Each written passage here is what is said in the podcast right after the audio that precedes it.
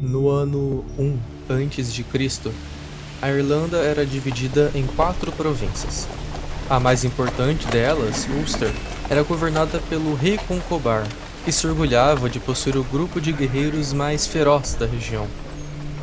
Certo dia, o famoso grupo de guerreiros do rei se encontrava rondando o castelo principal da província, Emuin Machai, onde o rei e sua família habitavam e viam, enquanto andavam pelas ruas que circundavam a construção, diversos homens carregando carroças, mulheres jogadas ao chão com seus filhos ao colo, e idosos escorados nas paredes e murmurando palavras inteligíveis.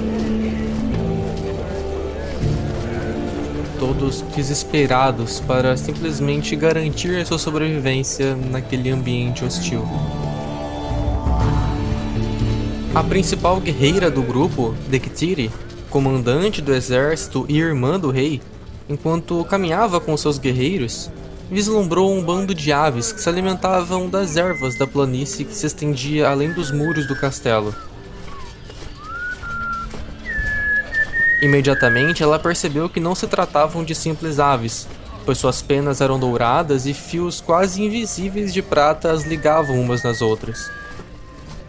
Com tal visão celestial diante de seus olhos, a guerreira não conseguiu pensar em outra possibilidade, senão perseguir aquelas aves com bigas de guerra que eram levadas por serviçais na parte mais longínqua do comboio. Dessa forma, Dictiri montou em uma biga e, junto de mais nove guerreiros, partiu pela planície em direção às aves. Os pássaros voavam em uma velocidade estonteante e cantavam tão bem que os homens do Ulster se sentiram imediatamente encantados. A perseguição durou horas e parecia não ter fim. Neve passou a cair dos céus e se acumulava pelo chão até então verdejante, dificultando a movimentação dos carros de guerra. O entardecer se aproximava, e os guerreiros procuravam por um abrigo que os protegesse durante a noite. Felizmente, avistaram ao longe, no topo de uma colina, uma pequena cabana e foram para lá imediatamente, desistindo da caçada.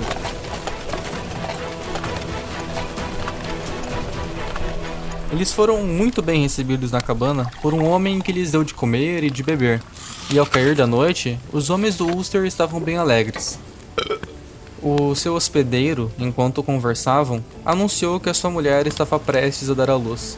Os gritos e a agitação do parto fizeram com que a noite não se tornasse muito propícia para dormir.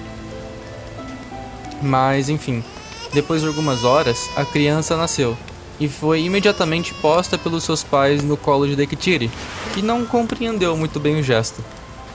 A mulher instantaneamente sentiu que segurava algo mais que uma simples criança. Ela sabia que aquele menino se tornaria alguém importante, alguém que deixaria uma marca na história.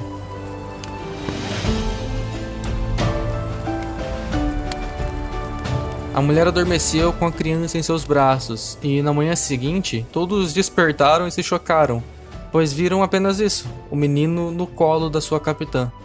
A cabana e seus moradores haviam desaparecido completamente.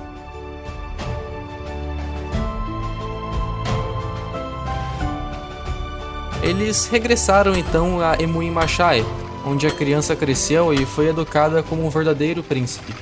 Seu nome, entretanto, era desconhecido por todos até então, já que a sua mãe adotiva, Dektiri, dizia ser algo que apenas os deuses iriam revelar.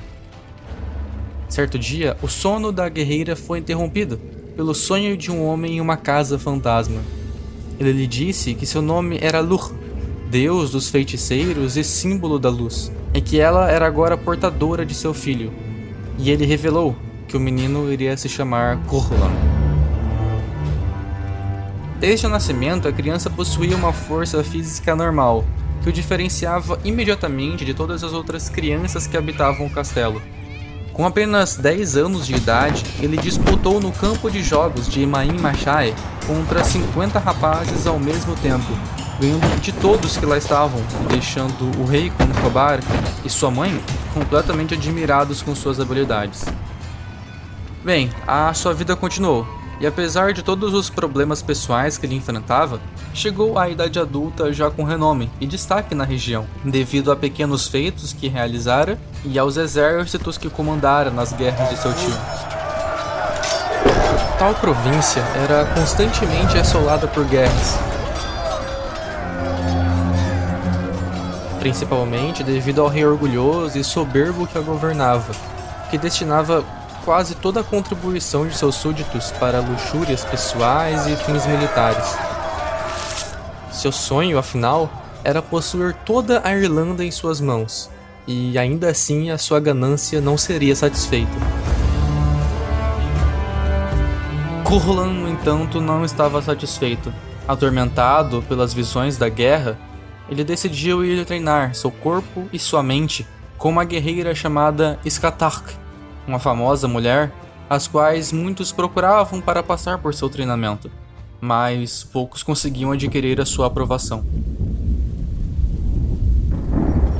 A cavalo, ele atravessou metade da província para encontrá-la e passou por diversos vilarejos e pequenas cidades, todas sucumbindo à pobreza, à violência e ao caos. Vilas eram assaltadas e incendiadas, Bandos criminosos vagavam pelas terras de forma impune, chacinando e roubando seu próprio povo. Homens eram mortos, mulheres eram levadas e separadas de seus filhos apenas para sofrer um destino ainda pior do que a morte. Os bandidos aproveitavam essa falta de atenção militar que era dada ao interior da província, mas que se encontrava na verdade em suas fronteiras, lutando incessantemente contra seus vizinhos. Ao presenciar tais cenas repugnantes e intoleráveis, consciente de que ainda não tinha força para enfrentá-la sozinho, Kurrolan teve total convicção sobre qual seria o seu propósito de vida. Aquilo não poderia continuar. Seu tio não poderia de forma alguma continuar no poder. Ele via que toda aquela situação era consequência de um governante fraco e ignorante isso apenas deu ao guerreiro ainda mais determinação para encontrar a temida treinadora de heróis e finalmente alcançar a força necessária para derrotar seu tio, convicto de que, ao fazê-lo, poderia enfim trazer a paz e a justiça ao seu povo.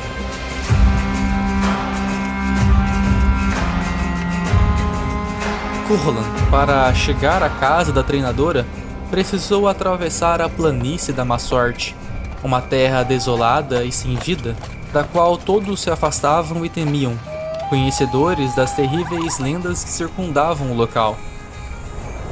Diversas pessoas tentaram atravessar aquelas terras para criar renome e fama, mas pouquíssimas voltaram, e as que conseguiram passavam o resto de suas vidas delirando e proferindo frases sem sentido sobre monstros e espíritos.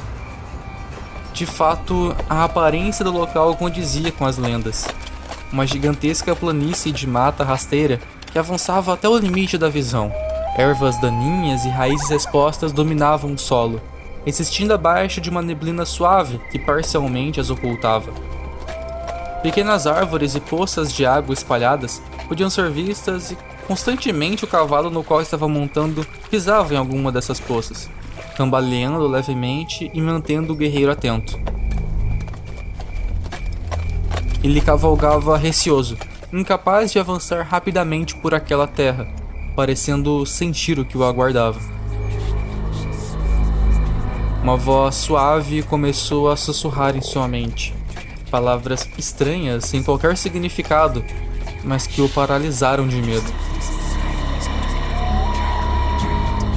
Seu cavalo havia parado de andar, subitamente preso por algo sob ele, o som de vozes aumentava cada vez mais. Por todas as quatro patas do cavalo subiam vinhas da grama e das raízes que eram até então imóveis. Elas escalavam o animal, se contorcendo e subindo cada vez mais, a fim de alcançar o homem que o montava enquanto puxavam o animal para dentro da terra. Kurlan saltou do cavalo, tentando escapar daquelas plantas mas no momento em que pisou no chão, elas o agarraram e o aprisionaram quase instantaneamente. A voz ficou mais alta, mas agora parecia falar na língua comum, o que assustou ele ainda mais. Mais um que vamos adentrar as minhas terras. Mais um que busca a fama e a honra. Mais um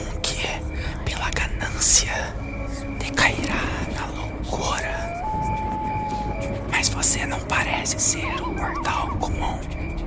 Sua alma anseia por justiça. E o que é isso? Redenção. Você não sabe nada sobre mim. Quem é você? Eu sei sobre tudo e sobre todos que respiram sobre esses campos. Eu sou chamado de muitas coisas: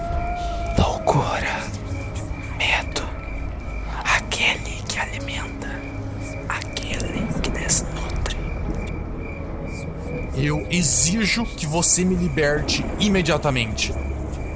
O seu desejo será cumprido em devido momento. Mas para que aconteça, um sacrifício você deve fazer. Ou sua sanidade de você será retirada. É uma escolha simples. Kurlan não havia nada para sacrificar. Não trazia objetos pessoais, armas ou sequer armadura em sua jornada. Era apenas ele e. e o seu cavalo. O espírito parecia ler a sua mente e riu, sabendo qual seria o sacrifício. Você está disposto. Ele se tornará parte da terra, parte das árvores, parte de Ele não via outra solução. Não podia simplesmente desistir de sua jornada, agora que havia descoberto finalmente o seu destino. Ele assentiu, hesitante. Então, será feito. O animal parecia ter compreendido seu destino. Sabia que o guerreiro que o havia montado até então tinha uma missão vital a cumprir, e que o seu próprio destino já estava fadado a ser aquele. Ele aceitou a sua própria jornada e foi puxado para os confins da terra. Nada sentiu fisicamente, mas seu espírito parecia independente para ir onde ele desejasse. Ele estava, afinal, livre. Corlan encarou a cena com olhos raivosos, revoltados com aquela situação em que se encontrava. Finalmente, ele se viu livre daquelas plantas que o amarravam e saiu em disparada pelo campo, tropeçando, rolando, mas nunca parando. Isso. Corra. Isso não é nada perto do que você irá enfrentar, filho de deuses. Quando o derradeiro momento chegar, seu sacrifício será recompensado.